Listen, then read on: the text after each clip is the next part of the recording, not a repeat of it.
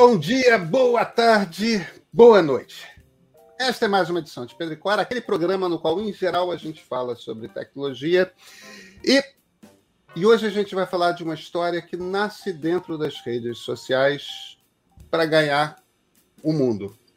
Pedro e Cora, evidentemente, você pode encontrar todas as terças-feiras, todas as sextas-feiras, no canal do Meio no YouTube ou então na sua plataforma favorita de podcasts. Eu sou Pedro Dória, ao meu lado está Cora Rona, minha queridíssima amiga. Cora, que assunto é esse que nasceu nas redes sociais sobre o qual a gente vai falar hoje? Nós vamos falar sobre o machismo e sobre a dimensão do machismo.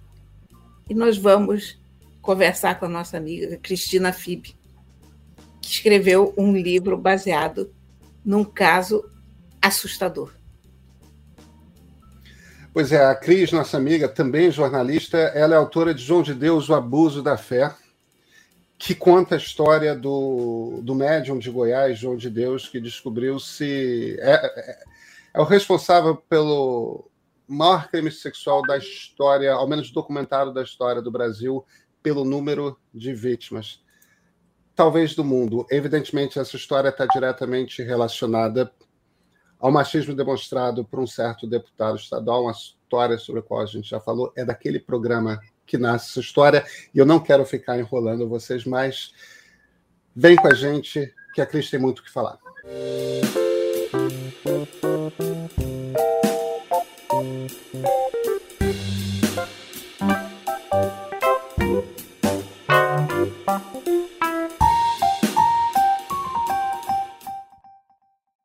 Cristina Fibe, há quanto tempo? Muito obrigado por ter, por ter aceito o nosso convite aqui para a conversa. Obrigada a você. Quanto tempo os dois, Cora e Pedro, com quem eu já cruzei por aí na, na redação. E obrigada pelo convite. Me, me insinuei, me convidei um pouquinho, porque quis entrar nesse debate. Acho um debate importante. Vejo vocês via a última a última conversa de vocês sobre o fatídico episódio do deputado na fronteira da Ucrânia e fiquei com vontade de conversar mais mesmo. Acho que é, estamos aqui do mesmo lado conversando sobre aquela atrocidade. Cris, você, você por conta do, do João de Deus, Abuso da Fé, seu, seu, seu livro, eu acho que você se tornou uma autoridade mesmo nesse assunto. Então, faz todo sentido a gente continuar essa conversa com você. Cora, você quer começar? Pois é, a Cris discorda da minha colocação em relação ao Mamãe Falei. Uh, quando eu digo que o que ele fez está para lá de machista. Quer dizer, acho que machista não define. A Cris acha que é. Quer dizer, eu digo que é desumano, que para além de machista, é uma, é uma coisa tão ofensiva que é desumana. Mas a Cris acha que as duas coisas se misturam, né, Cris? Exato, Cora. E por isso que eu comecei falando, estamos do mesmo lado. Eu discordo respeitosamente de você nesse ponto, mas no fundo é isso, é o, é o tamanho da barbárie e como a gente a nomeia, né? É, é uma barbárie mesmo, é um negócio que é de difícil compreensão e alcance para nossas mentes, assim, o que aquele sujeito falou mas eu, eu acho sim que o machismo é desumano em si, no sentido de que você é, objetificar uma mulher, ou seja, tratá-la como um pedaço de carne na, no nosso, nosso dia a dia popular, assim, né? No nosso dia a dia de todas as mulheres aqui, enfim, que andam na rua e são cantadas ou levam buzinada, ou o sujeito está passando, você está de bicicleta e o sujeito passa a mão em você. É, essa esse tratamento que nos vê como objetos e como pedaços de carne ambulantes e que também nos desqualificam, desqualificam o nosso discurso, também nos silenciam, nos deslegitimam, nos tiram dos espaços de poder. Então, quer dizer, eu vejo uma escalada que vai desde esse você não é, é você é gostosa, que foi o, a aspa ali especificamente da qual eu discordei, é, você falava que o, né, não é tão grave de fato, não é tão grave quanto o chamar de gostosa. E, claro, são gradações muito diferentes. Mas eu acho que um dá a base para o outro, sabe, Cora? Eu acho que sem é, o, a objetificação que tolera esse tipo de comportamento, que é o comezinho do dia a dia, do você é gostosa, etc., você não chega a esse ponto aqui do sujeito mandar um áudio como se nada fosse, e até agora nada é, porque ele não acha que não é nada demais. É, você mandar um áudio para os seus amigos, colegas, falando atrocidades sobre mulheres gostosas na fronteira, é um negócio assim inconcebível para a gente, mas eu acho que está na mesma raiz, sabe? E eu acho que é também dali que se permite que um sujeito considere uma mulher posse dele e a mate se ele não tiver mais controle sobre ela. E é algo que acontece todos os dias no Brasil, né? Vários estupros por dia e feminicídios também por dia. Isso as estatísticas mostram, mesmo que seja tudo subnotificado. O estupro no Brasil é extremamente subnotificado e o feminicídio também. E, e me dá uma angústia pensar que essa to certa tolerância ali a, ao comportamento comezinho é uma base que, que pode crescer e ser nociva em, em, tudo. Então, quando eu comecei, o Pedro comentou do, do livro do João de Deus, esse tema. Quando eu comecei a mergulhar nesse tema, é, e aí eu fui, enfim, estudei muito sobre isso e, e pensei muito sobre como que um sujeito que é, era uma celebridade mundial abusou de mulheres durante mais de 40 anos. A cidade inteira sabia e ninguém deu importância. As pessoas não acharam que era um problema. Eles sabiam.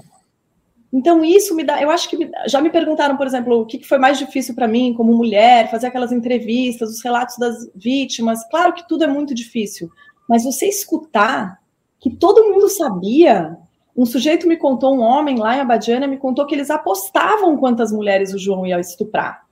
Chegava um ônibus e eles apontavam e ficavam apostando quais e quantas ele ia pegar, sem fazer nada.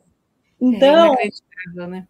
é, é de uma. Então, eu estou desde então tentando compreender a, a, como é que a gente chega nesse ponto. E eu vejo os homens, eu, eu sinto até dificuldade, por isso, mais ainda me convido para o debate aqui, acho importante estar aqui, porque eu sinto dificuldade de ser escutada pelos homens. Eu estou sendo escutada desde o lançamento do livro, há mais ou menos seis meses, pelas é, mulheres feministas, os podcasts feministas me convidam, eu converso ali com a minha bolha, mas eu, a gente precisa quebrar essa bolha e, e, a gente precisa que os homens se importem também com isso e entendam o tal do estrutural, por que, que isso está acontecendo, por que, que esse sistema é possível, por que, que o sujeito acha que ele é meu dono e se eu não quiser ficar com ele, ele vai me matar, me ameaçar, me socar que, que assim, da onde, né? Então, claro que tem o requinte da vulnerabilidade daquele caso, né? Que é assim, deixa tudo mais dramático, assim, mais, mais horroroso, mais horrendo. Eu vou, eu vou te explicar por que, que eu fiz essa opção de palavras. Porque eu acho que certas palavras são abusadas na nossa fala, cotidiana. Uh, fascista, por exemplo, é uma palavra abusada. Uh, toda vez que alguém grita fora fascista para uma pessoa que não é fascista, para uma pessoa que apenas discorda politicamente dela, ela enfraquece essa palavra. E eu acho que toda vez que a gente grita machista para atos que, na verdade, não são tão deletérios, a gente também enfraquece essa palavra. Então, eu acho hoje, pessoalmente, que a palavra machista está muito desgastada. A palavra machista, em certos círculos, círculos bolsomínios, por exemplo, ela é um, ela é um elogio, porque você tem toda essa, essa cultura do antipoliticamente correto. Então, se o cara for carimbado como machista, eu acho que ele até ganha voto, sabe? Então, o que eu me prendi não foi tanto a descrição do ato machismo ou isso ou aquilo, mas o que eu vejo é uma abrangência maior e uma atrocidade maior. Porque você tem uma escala de diferenças e eu acho que você marcar um sujeito desses apenas como machista Porque, veja, essa palavra hoje é uma palavra desgastada, quer a gente queira, quer não. Ela dá um passe livre a ele em certos círculos. Quer dizer, a gente. O, o que o João de Deus fez, por acaso, é de um machismo intolerável. A essência do que ele fez, o nome do crime, eles têm vários nomes, mas o, o guarda-chuva desses crimes é machismo. Mas não é só isso, né? Ou é, se a gente compreender a palavra na sua implicação cultural mais ampla, mas eu vejo o uso da palavra na sociedade, sabe, Cris? Eu acho que pode ser uma palavra fraca para determinadas situações já. Sim, entendo. Fala, Pedro. É, eu acho que a chave aqui é, é a palavra estrutural. Eu, eu, eu, tenho uma, eu tenho uma profunda dificuldade em todas essas em todos esses debates que é eu sou homem, eu sou branco, eu sou heterossexual. Eu, eu fui criado numa casa com livro que não acaba mais. É... Então, é aquela coisa de. Eu, eu, eu tenho a impressão que de, de uns 10 anos para cá, o conjunto das vozes que falaram, falavam baixo dentro da sociedade conseguiu ganhar um volume tal e, simultaneamente, trouxeram uma base teórica mesmo, entendeu? De, de, de compreensão dos fenômenos sociais, que a gente está começando a entrar num, num ponto de educação da sociedade a respeito de si mesmo. É e, e, e para mim é tudo muito difícil. Não é difícil aceitar os conceitos, não. Isso é a parte fácil. Uhum. O, o, o, o, difícil é entender como é que você se coloca no debate. Entendeu? Em, em, que momento que você pode entrar, em que momento que você não pode entrar. É... Quando que você pode questionar, quando que você não pode. É... Então, eu, eu acho tudo muito delicado, tudo muito difícil. O... A gente já começou, eu acho, é pelo menos na grande imprensa, a coisa do racismo estrutural já começa a se tornar um, um, algo consensual. Tipo, já há compreensão de que existe no Brasil uma das características da sociedade brasileira é que anela um racismo estrutural. É quase como se fossem regras não escritas da sociedade que tolhem para um determinado grupo de pessoas, as pessoas pretas, principalmente, mas não só indígenas, etc., é, elas já partem com muito mais dificuldades para se estabelecerem e tudo mais. Eu nunca tinha pensado em machismo como estrutural, Cris. E no momento que você falou, é, é, ali no, no comentário do Instagram, eu falei, não, claro que há. É, uhum. E, e, eu acho que isso começa a entrar naquele processo mesmo de educação da sociedade a respeito de. Olha, o jogo, na maneira como a gente é jogado e o tipo de coisa que a gente tolera, acaba fazendo com que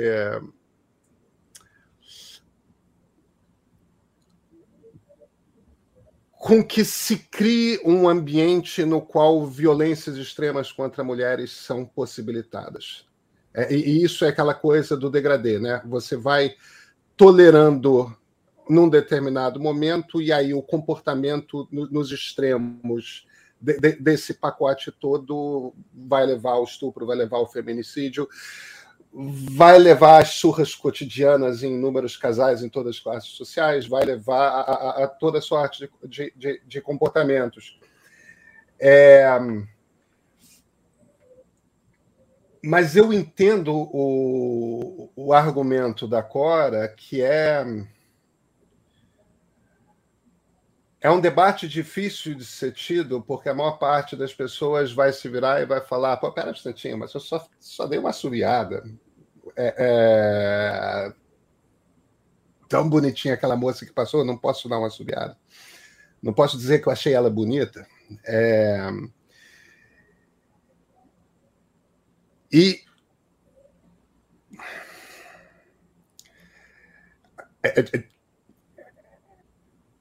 é, muito entranhado na maneira como nós somos como sociedade, né? Muito. E é verdade essa coisa da não posso nem dar uma cantada, né? Isso, esse debate já rolou, eu já, já ouvi esse tipo de coisa. Ah, não posso nem elogiar uma mulher que. É... E, e, pode, gente, pode elogiar a mulher, mas assim, não, não pode mexer com mulher, tirá-la do, do, do seu, enfim, da, invadir sua privacidade ou sua intimidade, ou, ou mexer de forma não bem-vinda, né? Quer dizer, eu sou de uma época que eu estou fazendo 40. Quando eu era menina e ia para matinê, os caras me puxavam pelo braço. Era assim, era. E eu nunca, eu, eu não.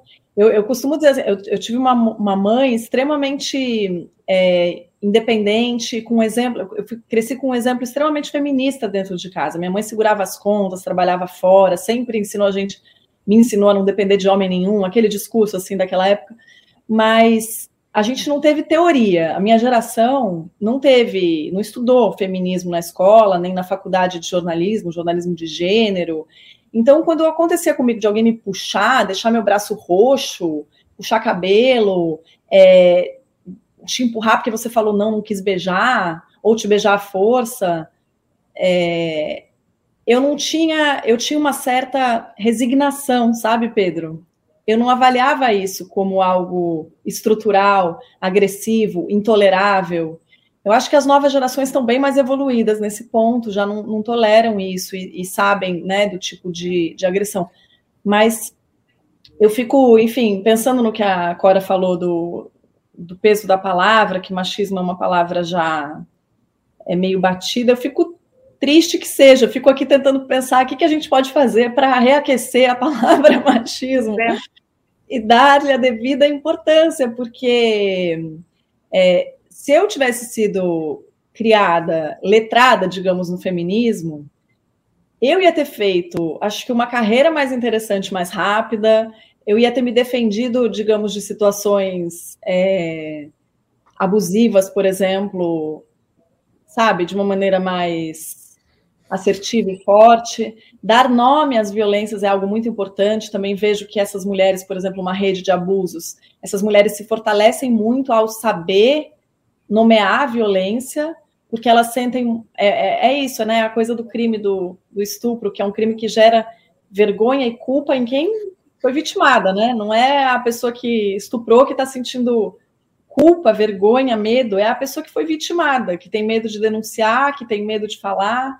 E então aí o, tal do estrutural passa por tudo, passa pela denúncia e o périplo que essa mulher vai passar, ela vai ser desrespeitada assim, de dentro de casa pela família, passando pela delegacia, pelos psicólogos que atenderem, no hospital onde ela for pedir um aborto eventualmente ou um kit de prevenção de doenças, sabe? Isso vai até o juiz, até você ficar, enfim, vocês lembram do caso do, do André Aranha, da, da Mariana Ferrer, que foi desrespeitada no, no Zoom, é, pelo, até pelo promotor de justiça que estava acusando o André de, de, estupro de vulnerável, e ela foi desrespeitada pelo promotor. Então, você vai. É, e, e, com aquela desimportância. A Mariana Ferrer, por exemplo, estava cercada de homens naquele, naquela audiência online. Era promotor, é, o, o, próprio juiz, o, os defensores do réu, todos homens, e o sujeito usando fotos dela supostamente sensuais para dizer alguma coisa, enfim.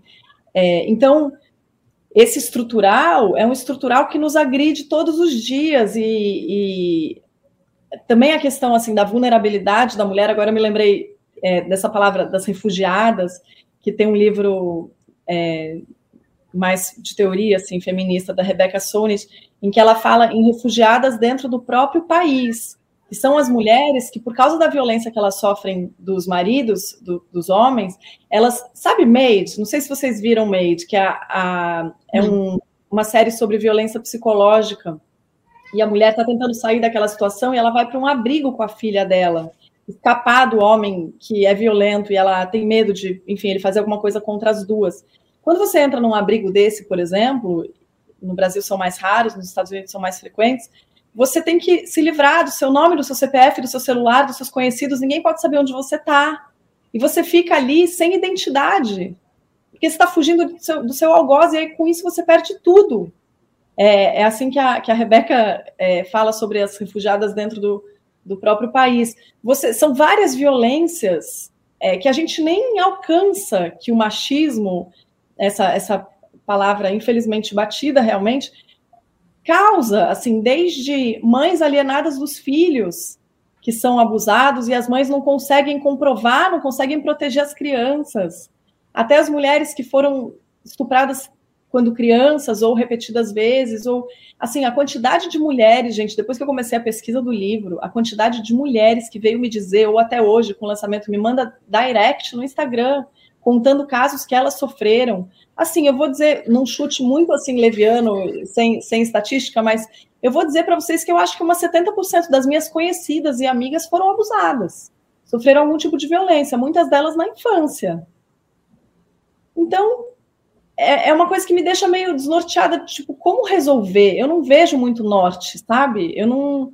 Porque, a não ser você ficar, claro, batendo na tecla, bate na tecla, bate na tecla, vai educando as novas gerações, tentando educar especialmente os meninos, né? Porque não é só educar as meninas para se defender, a gente tem que chegar ao ponto em que a gente não precisa educar as meninas para se defender. Tem que educar os moleques, né? Para não, não virar um.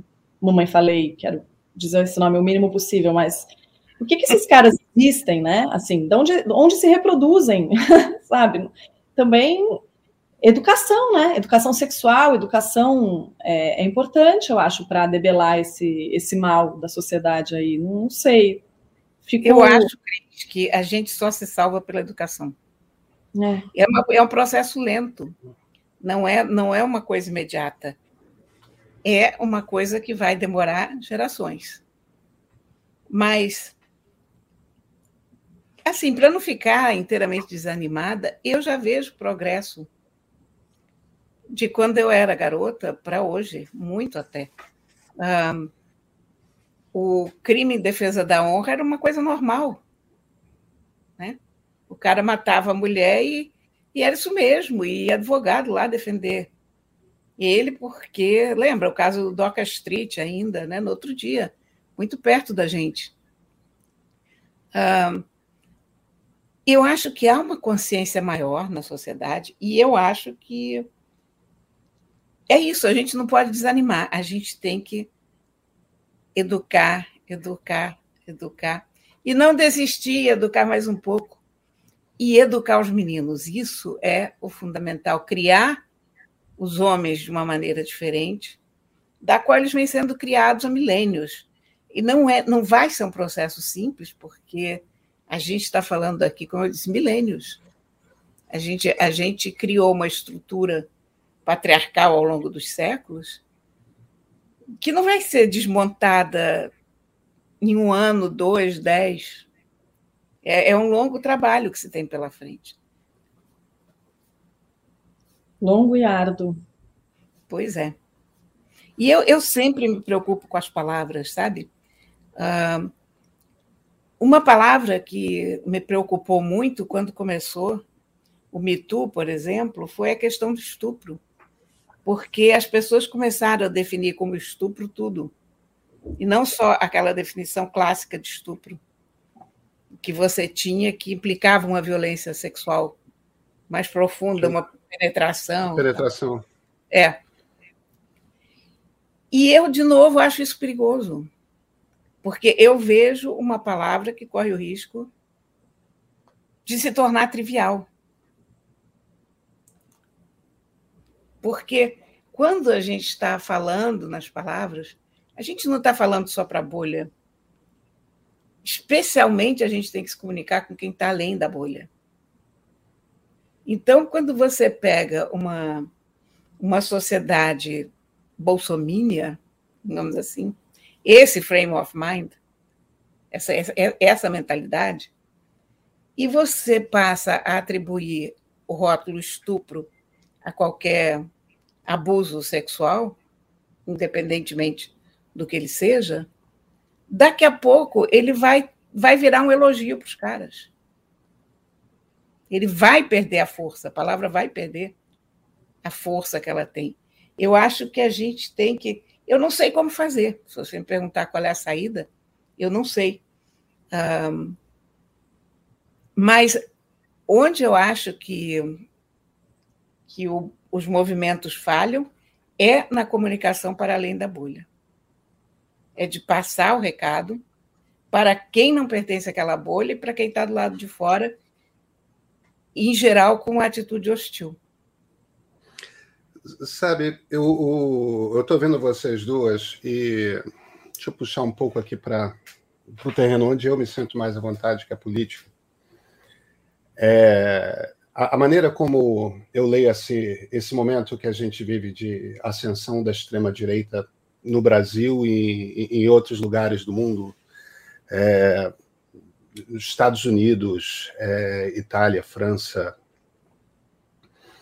a Rússia, Hungria. evidentemente, Hungria, Polônia, é, Índia, quer dizer, um troço, é um, é movimento de, para não, não necessariamente chamar é, fascista, é um movimento que é autoritário, é iliberal, no sentido de é contra a ideia da igualdade entre todos os humanos, é, é autoritário, é, é, sempre, é sempre machista, é sempre masculinista, ou seja lá que palavra a gente quer usar.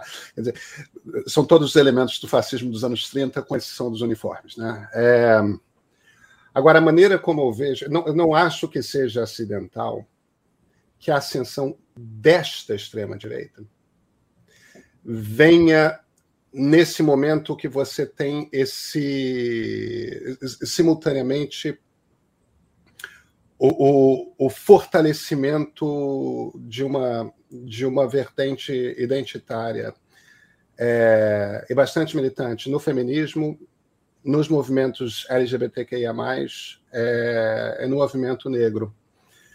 E eu não estou falando isso como uma crítica ao identitarismo.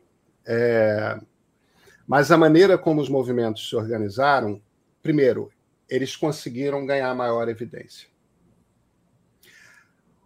Em conseguir ganhar maior evidência, aumentaram seu espaço concretamente em, em todas as formas de comunicação.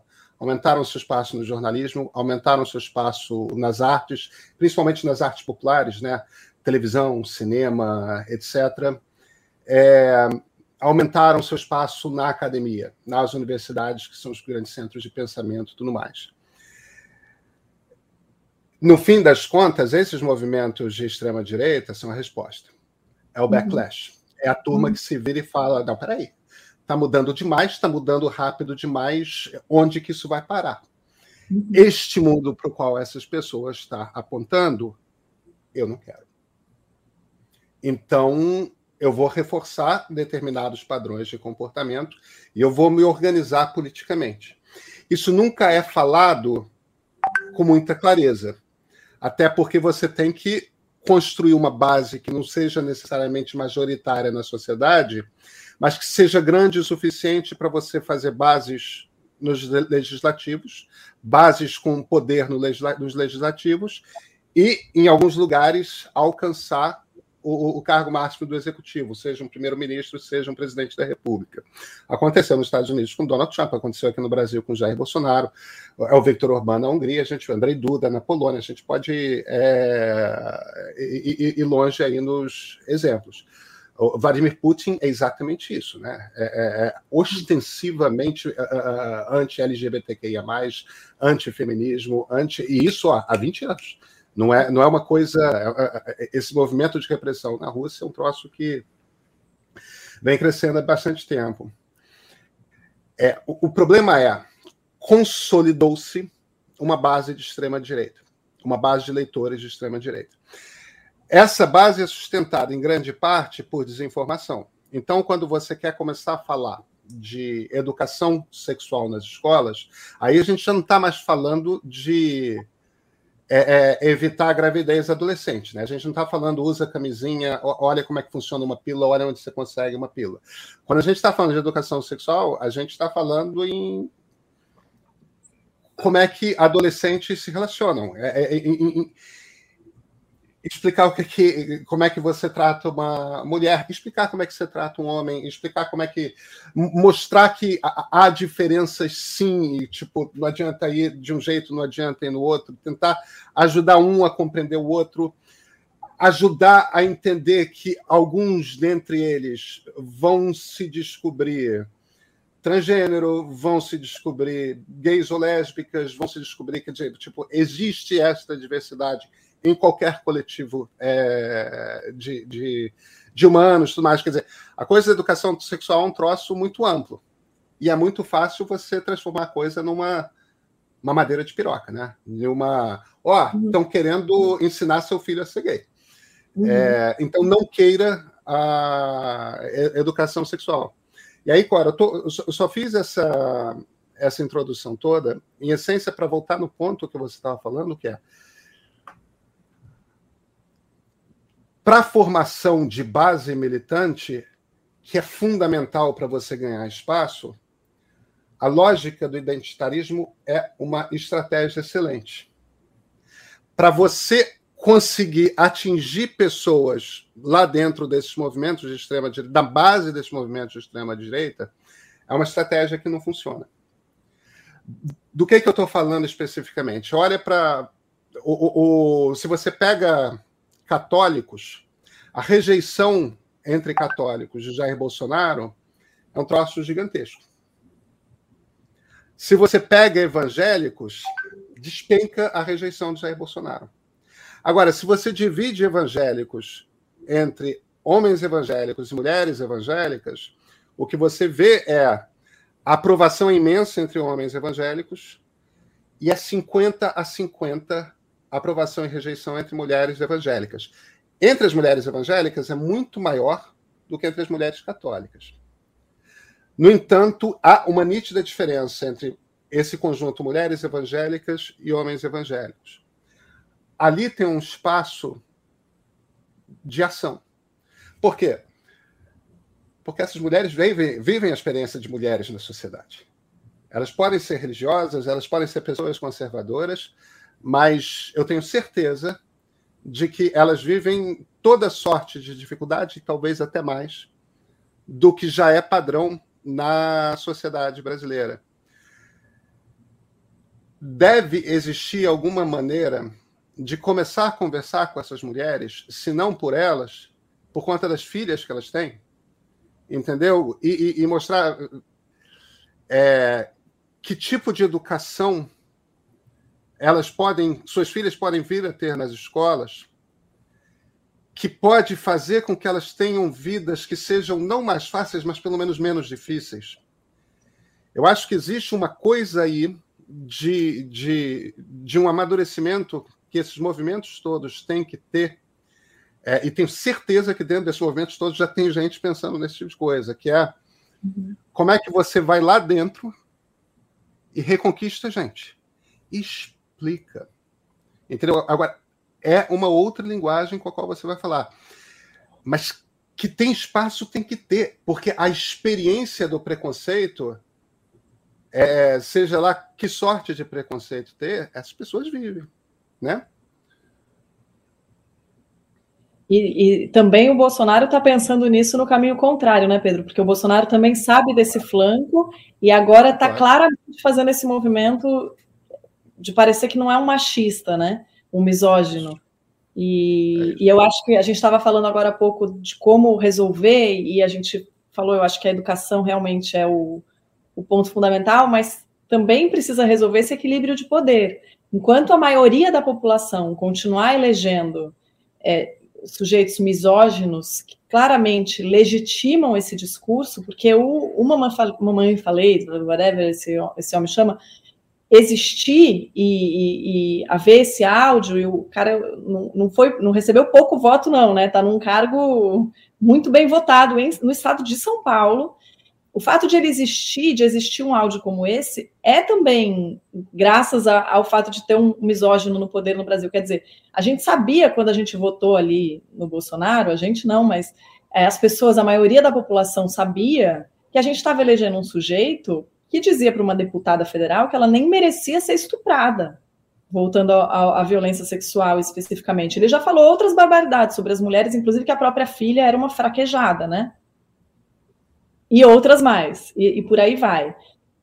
A gente ir lá e votar, dar o nosso atestado de, de segurança, toma, toma aqui meu cheque em branco e vai governar meu país, por um sujeito que, que comete uma violência dessa na fala, quer dizer, imagino que ele não faz, que a gente não viu. É, eu acho que é, é, também, então, essa preocupação em ano de eleição, é, da gente ter esse. E isso também é um trabalho de formiga, né, Core, de anos, porque a gente não vai simplesmente eleger um monte de mulheres e ter aquele ministério chileno com maioria mulheres de uma hora para outra. É, é, um trabalho de formiguinha, né? É, mas há que ter esperança e, e que se importar. E só para fazer um, uma volta aqui, é, de, voltando um pouquinho àquele tema do estupro que a Cora falou antes do, do Pedro, é, da banalidade, né, da, da palavra e, e tal. Eu só, assim, acompanha, tendo acompanhado casos de estupro, especificamente no, no, no João de Deus, é, os casos vão, sim, desde casos em que há toque sem consentimento até penetração, e, e todos hoje em dia, pelo Código Penal, são enquadrados como estupro, porque não precisa da conjunção carnal, que é algo que já existiu na lei. O estupro só era considerado estupro se houvesse conjunção carnal. Mas, claro, o que eu vejo na prática, assim, entre as vítimas que, com quem eu conversei, é, é que o tamanho do trauma independe do, da conjunção carnal ou não. Porque você ser violada sem consentimento, ser tocada, independentemente da extensão, é, causa danos para o resto da vida. Sim. Que às vezes são irreparáveis e são similares ao, à síndrome do pós-traumática de quem sai de uma guerra, por exemplo, né? A memória com buracos, os gatilhos que devolvem você para aquele estado de pânico, síndrome do pânico é algo que, que muitas apresentam. Às vezes, é uma incapacidade de continuar a viver, continuar a trabalhar, continuar a sair de casa, continuar a se relacionar. Então, os danos, o que eu vejo, eu, eu pensei nisso, assim, quando você comentou do, do, né, da, do, do peso. Claro que, por exemplo, algumas engravidaram e tiveram que abortar, né? Outras pegaram doenças. É, mas o, o, toque sem consentimento pode ser desastroso, mesmo que não haja a conjunção carnal, assim. Não, é, ser... uma, é, uma, é uma violência absurda, evidente. Absurda. Mas eu, eu fico sempre. O, o que me move, claro, eu vivo disso, né? É a palavra. Uhum. Eu, eu trabalho com a palavra. Eu nunca trabalhei com outra coisa. Eu, então, eu me preocupo muito com o peso das palavras, com como uma palavra se reflete do outro lado, como ela é interpretada de diversas maneiras por diversas pessoas, como uma palavra que escapa da, da bolha onde ela é imediatamente compreendida pode ter significados completamente diversos do outro lado. Então, eu, eu vejo, eu concordo com o Pedro nisso, eu acho que essa ascensão da, da extrema-direita é uma resposta ao crescimento dos movimentos identitários, especialmente a uma postura mais agressiva dos movimentos. Porque quando você diz que todo homem é naturalmente um estuprador, você vai ter homem, uma boa parte dos homens mais ilustrados, digamos assim, vão entender o que você está querendo dizer mas os outros não. Então, vai haver um ressentimento por parte dessas pessoas, mas eu, eu sou um cidadão de bem, eu levo a minha vida direito, então, como assim eu sou um estuprador? Então, dane-se. Então, eu quero que o mundo pegue fogo. Então, vou, vou exatamente no contrário que essas pessoas estão, estão querendo, sabe? Então, eu vejo muito isso, esse esse backlash mesmo, está aí outra palavra que a gente não tem em português. Mas é, é, um, é um, um movimento de, de revolta contra uma situação que fugiu ao controle para essas pessoas. Mas, mas deixa só. Desculpa, a gente vai. é uma sociedade que tem tudo, né? Tem a gente, tem pessoas completamente diferentes e tudo é o conjunto da sociedade, todos votam. Mas deixa eu só fazer uma. Deixa eu explicar como é que, é, como é que eu entendo esse processo. Eu, eu, eu acho que. Eu acho que quando você percebe a, a natureza da, da, democracia liberal é justamente um tipo de não é um regime perfeito, mas é um regime que cria em si a possibilidade de mudança dele é, cria em si a possibilidade de mudança para melhor da sociedade. É, é para isso que a gente tem liberdade de expressão, é para isso que a gente tem liberdade de assembleia, é para isso. Em, em, alguns momentos, a, agora, a natureza da sociedade é resistir à mudança. É, é, é, da natureza da, so, da, da sociedade. Então, eu acho que um certo nível de agressividade, de pé na porta, de movimentos que querem mudança, faz parte. Para cada Martin Luther King, você precisa de um Black Panther. Sim. É, e, e, funcionam juntos. O, o, o, o, avanço, por que, que eu estou usando os Panteras Negras e o Luther King? Porque, porque me parece que dentro de uma democracia é um, é, é um momento ali de de avanço na legislação profundo é, e transformador é, dos Estados Unidos que aconteceu num período de 10 anos, que é um período muito curto. Simultaneamente, você tinha um lado do movimento negro, que era um lado, como o do Luther King, que ele podia sentar na Casa Branca é, falando com muita sofisticação, era um sujeito muito culto, tudo mais, falando de resistência pacífica, tudo mais. Agora, um bocado do motivo pelo qual ele tinha assento na Casa Branca é que do outro lado tinha os Panteras Negras falando em se armar, falando em se. É, é, afirmando que só com violência os Estados Unidos é, seriam, seriam transformados. E, então, eu não estou de forma alguma, de forma alguma, pelo amor de Deus, advogando violência de movimentos sociais porque eu certamente não acredito em uso de violência para a transformação da, da sociedade. Mas eu acho que você precisa de um pé na porta. Agora, o movimento social que consegue transformação dentro de uma democracia é o que consegue ter os dois lados o lado pé na porta que, que força as barreiras e, e, de certa forma, faz a sociedade parar para prestar atenção na coisa, no problema que aquele movimento está trazendo. Agora, existe o lado do sentar e negociar, do sentar lá. Tudo bem, está dado que temos um problema aqui, né? Como é que a gente muda? Como é que a gente transforma? Tem um lado que é legal, tem um lado que é de costumes, tem um lado que é de educação, tem um lado que é de uma geração para outra, tem, tem, tem, várias, é, tem várias facetas aí. Então, eu não estou necessariamente, Cora, é, dizendo que o movimento identitário é, tá errado, porque eu vejo o movimento identitário como lado pé na porta.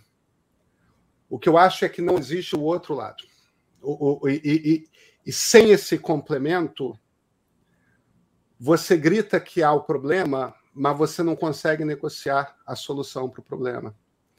É, eu acho que é esse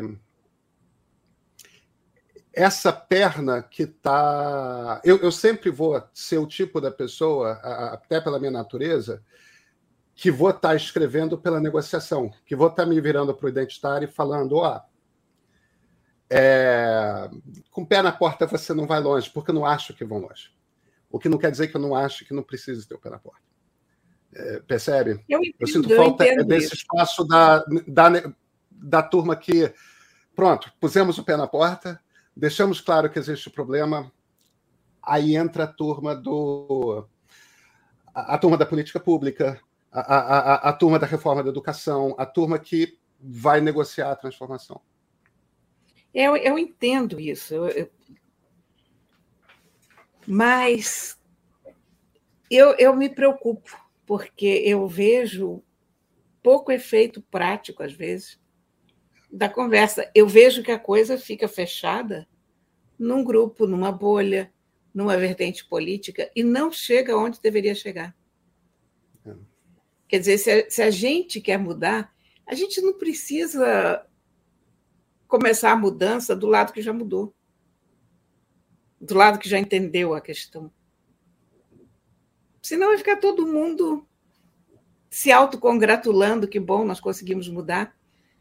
Olha os trogloditas do outro lado, o problema é que nós temos que chegar aos trogloditas.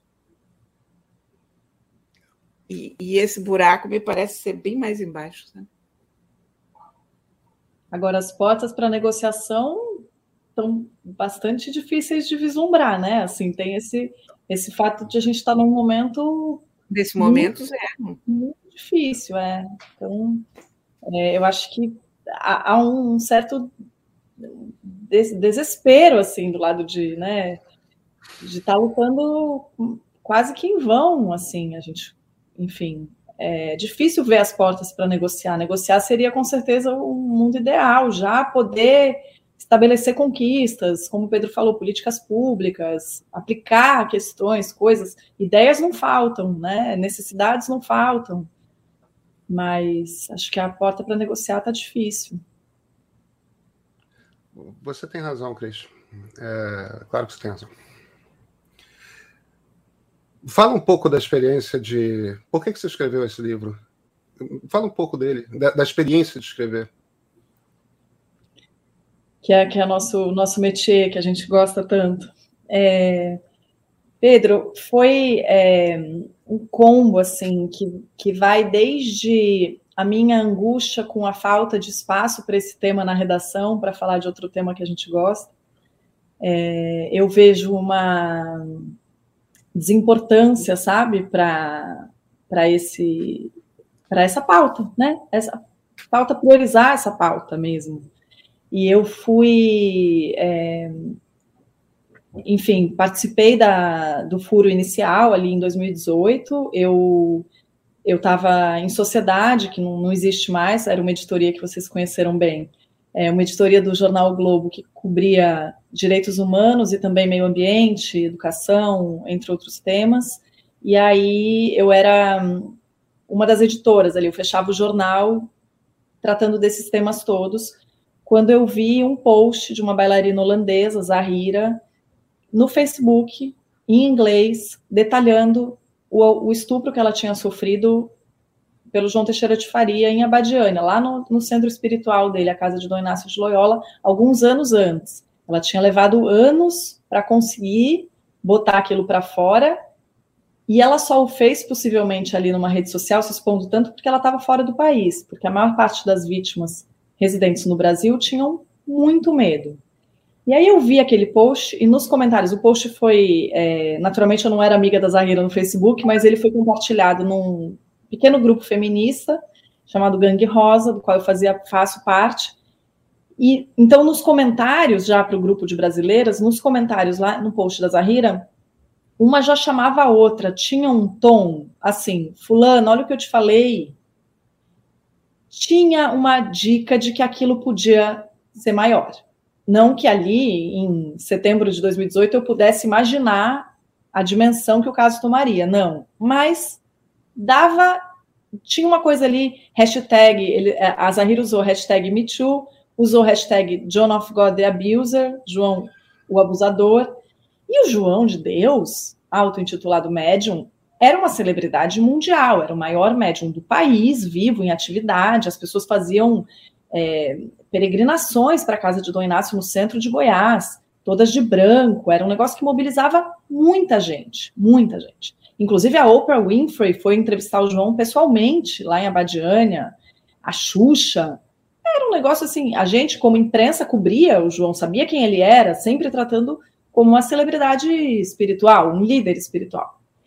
E aí eu pautei uma repórter, a Helena Borges, para entrevistar a Zahira e também cavar esses comentários, puxar pessoas. A Helena tinha estado em Abadiânia recentemente, então a gente começou essa investigação ali no jornal.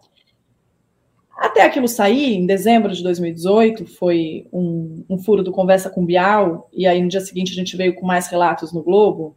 É, foram então ali uns três meses de muita apuração e muito mergulho, inclusive em como dentro da redação vamos tratar esse tema?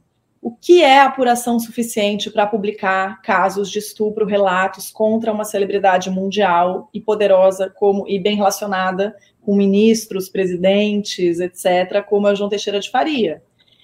Então, foi desde a discussão dos procedimentos jornalísticos, tipo, vou pautar uma repórter mulher, porque a Zahira vai se sentir menos desconfortável ao repetir o relato dela para uma mulher. Como a gente tem que sentar para entrevistar, que tipo de pergunta Por exemplo, é, você pergunta se teve penetração, isso é importante? Você precisa dar os nomes dessas mulheres?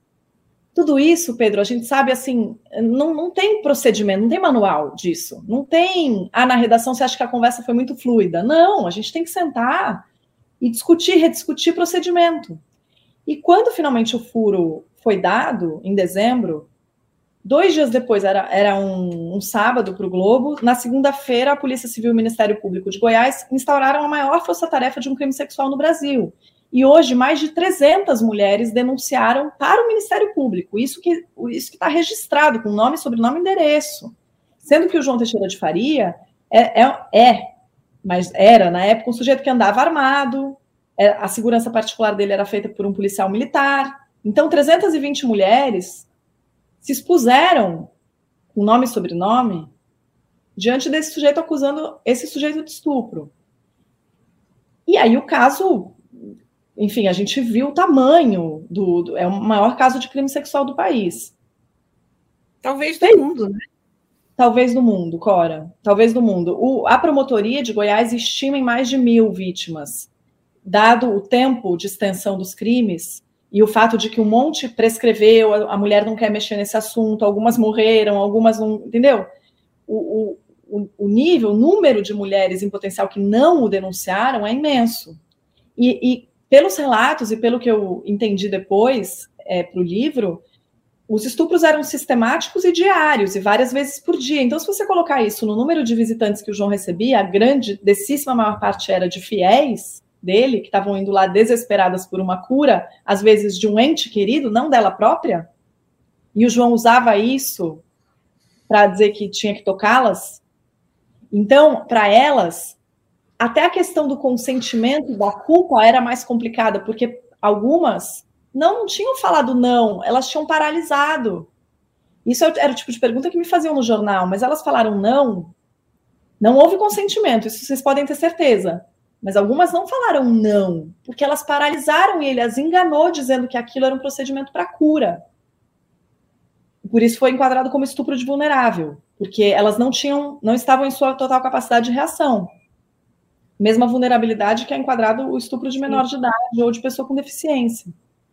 Então, é, o meu interesse pelo livro depois, Pedro, e foi pela própria Globo Livros que eu lancei, foi uma coisa que a gente costurou ali no jornal, quando a gente viu o tamanho que o caso tinha tomado, do tipo, o que mais que a gente vai fazer com isso, o que, que a gente pode continuar, foi entender, a, a minha, o meu, o que me instigou ali a pensar no livro foi, quando a gente viu, feita a força-tarefa, João Teixeira de Faria preso, que a extensão do tempo era imensa e a extensão do número de vítimas era tão imensa, como ninguém viu? Como que a gente estava dando capa de revista para esse sujeito? Como que a Oprah veio? E as mulheres estavam entrando lá e saindo violentadas, traumatizadas, estupradas. E a gente não sabia e não viu. O que, que acontece? O que, que. Sabe assim, como é possível? Essa é a minha pergunta, assim, eu acho que eu já entendi um pouco, mas como é possível isso existir e se estender por um período tão longo, sem punição, completamente impune, é bom até hoje, porque ele está em prisão domiciliar, né? Ele está na mansão dele em Anápolis, que fica a uma hora de Abadiane, e Abadiane, a casa de Dona Inácio, está aberta e funcionando. O esquema está todo lá. Não, nenhuma pessoa. Pedro, eu fui no Ministério Público, na Corregedoria da Polícia Civil, um monte de BO foi feito e não virou inquérito. Eu fui lá perguntar por que, que não virou inquérito? Por que, que ninguém fez nada?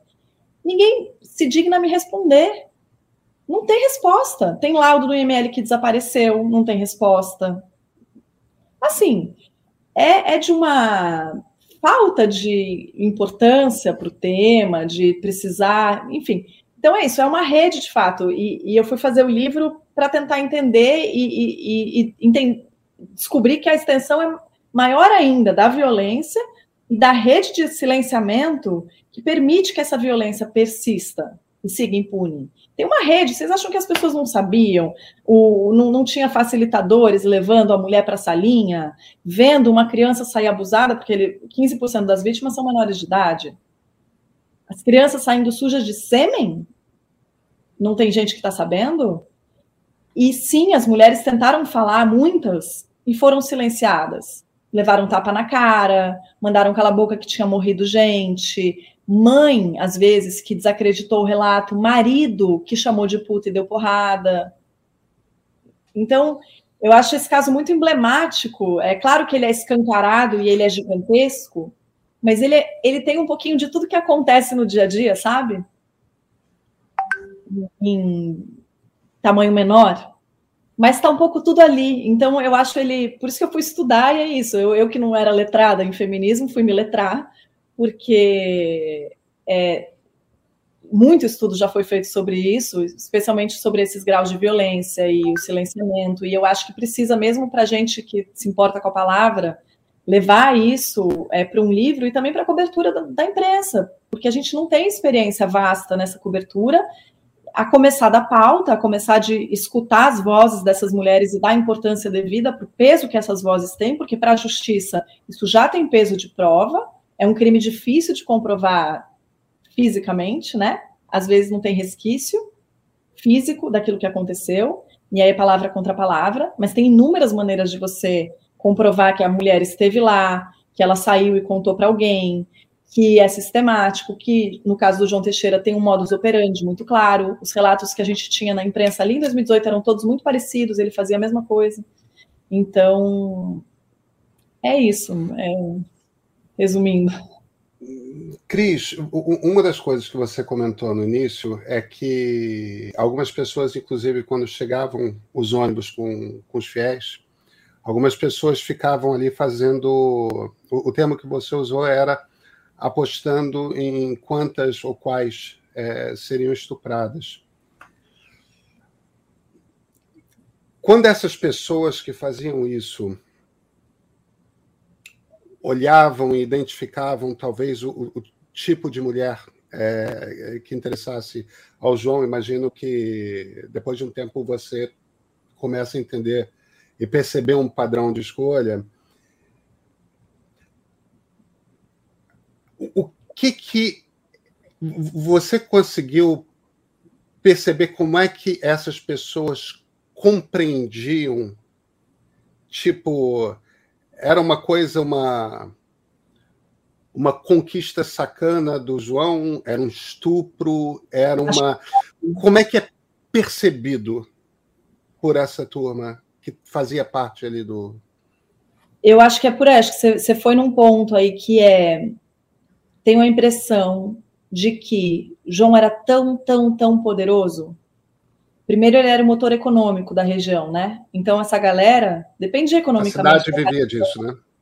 Completamente. Então, não só taxistas, guias de turismo, pousadas, restaurantes, mas o pequeno comércio local, que estava vivendo daquelas milhares de pessoas indo por semana. Não interessava a ninguém que o João fosse para cadeias, podem ter certeza disso. Na cidade, a galera. É, é uma cidade rachada, tinha ali é, uma parte que não se dava, que não, não mas, mas a maior parte que precisava sobreviver tinha inclusive que pedir autorização para o João Teixeira de Faria para trabalhar. E os taxistas, donos de pousada e tal, pagavam taxa para poder existir lá e ter um selinho do João para receber os turistas. E esse sujeito, por exemplo, que me falou das apostas, me falou isso dentro da casa dele, com criança correndo. Família, mulher, criança correndo, e eu, uma mulher na frente dele, e ele falando isso como se nada fosse. Ele não tem julgamento de que ele está me falando uma coisa errada, tanto que ele me falou isso na maior cara lavada em on, é, dando nome. Então, eu entendi que, e alguns usam também, tem defensores ainda do João lá, né? Não era o caso desse sujeito, mas as pessoas falam assim: João era muito assediado também. Vocês ficam aí falando que ele pegava as meninas, mas assim, vocês não sabem, era uma fila de mulher querendo pegar o João. Bom, eu não vou nem fazer comentários sobre o fato de João ser asqueroso ou não, não vou nem dizer isso. Mas tem uma coisa do sujeito tá, era o motor econômico multimilionário, circulava muito dinheiro ali. Curava, supostamente. Então, ele ainda tinha um dom e era tratado como um deus.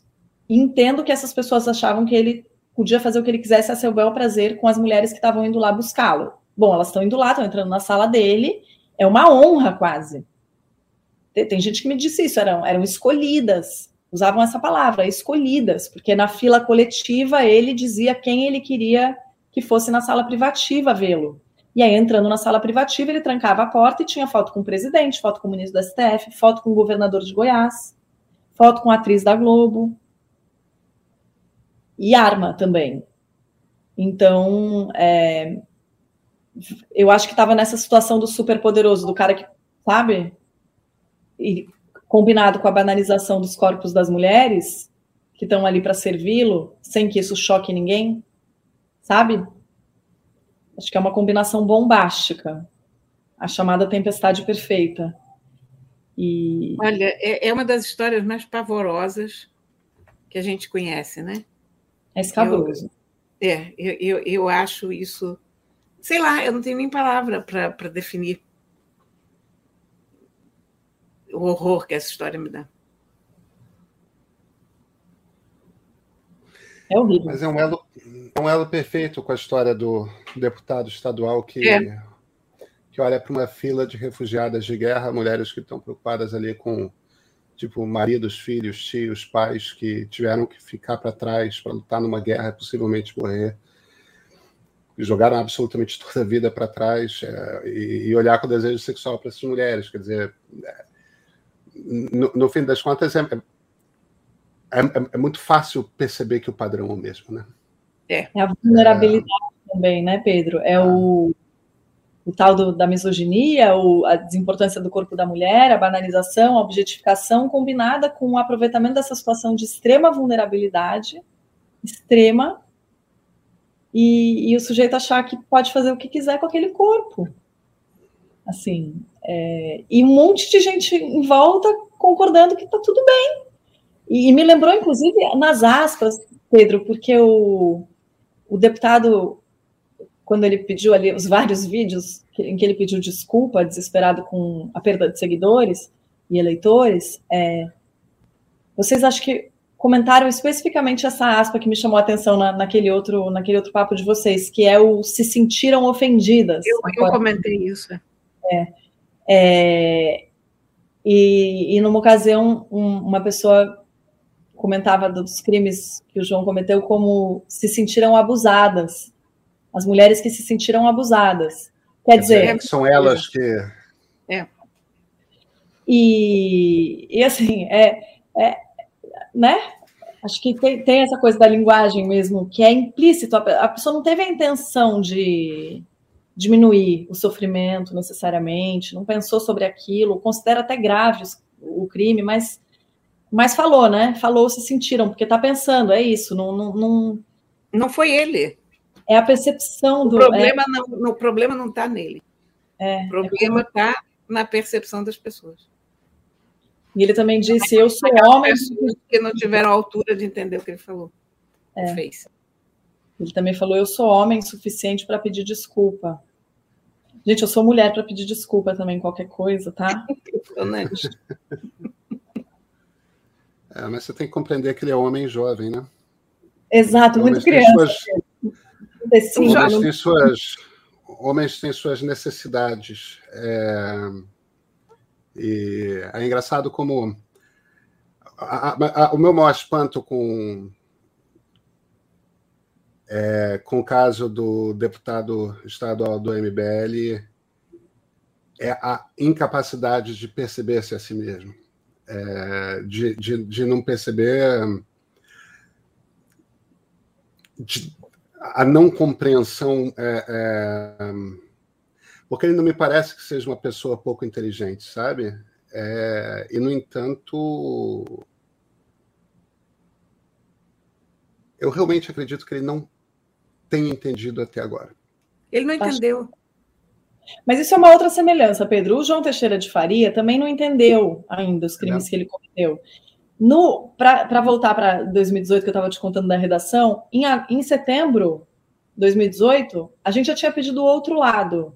O famoso defenda-se. Diga o que, o que pensa das acusações. Tentamos, obviamente, entrevistá-lo, ele se recusou. O outro lado era uma ameaça de processo contra a gente, claro, negando todos os crimes e dizendo que ia tomar medidas jurídicas. Quando começou a força-tarefa em dezembro, qual era a dificuldade da Polícia Civil para prendê-lo? Era achar um caso que não tivesse prescrito, porque os, as mulheres estavam vindo falar de muitos anos antes.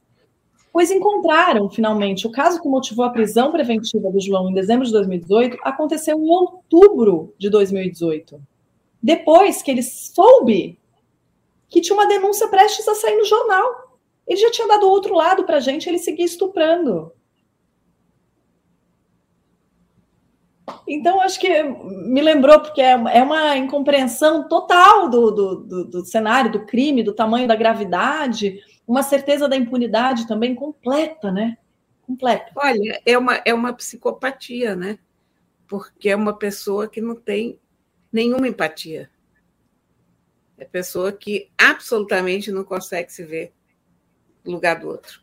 Mas é, eu tenho, eu, eu evito eu evito esse termo só para não é, botar no pacote monstro, sabe? Ah, Sim. ele fez uma monstruosidade e tal. Não, ele fez uma parada bem conscientemente. Ele achou que podia usar os corpos das mulheres como ele quisesse. É um, é um, e é um comportamento visto bastante amplamente na sociedade, não nessa magnitude, não são todos os homens naturalmente estupradores mesmo, nem potencialmente estupradores, mas a, a violência contra a mulher, ultrapassar essa linha do consentimento, é bem discriminado. Assim, é uma parada bem espalhada socialmente. A gente sabe como mulher e, e como amiga de mulheres que o cruzamento da linha do não é bastante mais frequente do que seria tolerável, né? Assim, é. muito frequente muito frequente. E é engraçado que é aí que a gente entra na questão da, do estrutural, né? do, do machismo, que é, quando o João continua fazendo, é, é, novamente não só ele não perceber aquilo como algo que ele não tem direito de fazer, como todo um comportamento ao redor que está o tempo todo reafirmando que ele não está fazendo nada de errado. Então, o, o, o sujeito que ouve o não e, e, acha que ele pode dar uma insistida é, e uma segunda insistida, e de repente forçar, tipo, dar uma apertada, puxar um cabelo, é, trazer o, a, a, cabeça. Ele está vendo vários outros caras fazendo a mesma coisa. Hum. Né? E, então, e, e durante toda a existência, até bem pouco tempo atrás, não havia uma queixa sistematizada, que é meio que uma confirmação de que é assim que se faz. Né? Uma naturalização, né, Pedro? Uma naturalização desse ato. Mas, gente, eu agora, vocês estavam falando e eu me lembrei daquele clássico cartoon, né, que nós já vimos mil vezes, do homem da idade da pedra, com aquele tacape na mão, carregando a mulher pelo cabelo. Sim. Então, olha, é um cartoon. Mas é isso. Nós vamos ter que, que lutar e vamos ter que superar essa cultura milenar. Essa, essa, essa visão tão arraigada na sociedade de que o homem basta dar uma paulada na cabeça da mulher e sair puxando pelo cabelo, pronto. E a mulher é educada para ser dócil, ainda hoje, né? Essa socialização desde a infância é muito marcada. A gente é criada para ser dócil, educada, fala baixo e senta direito. E o homem é educado para ser o que quer que seja macho.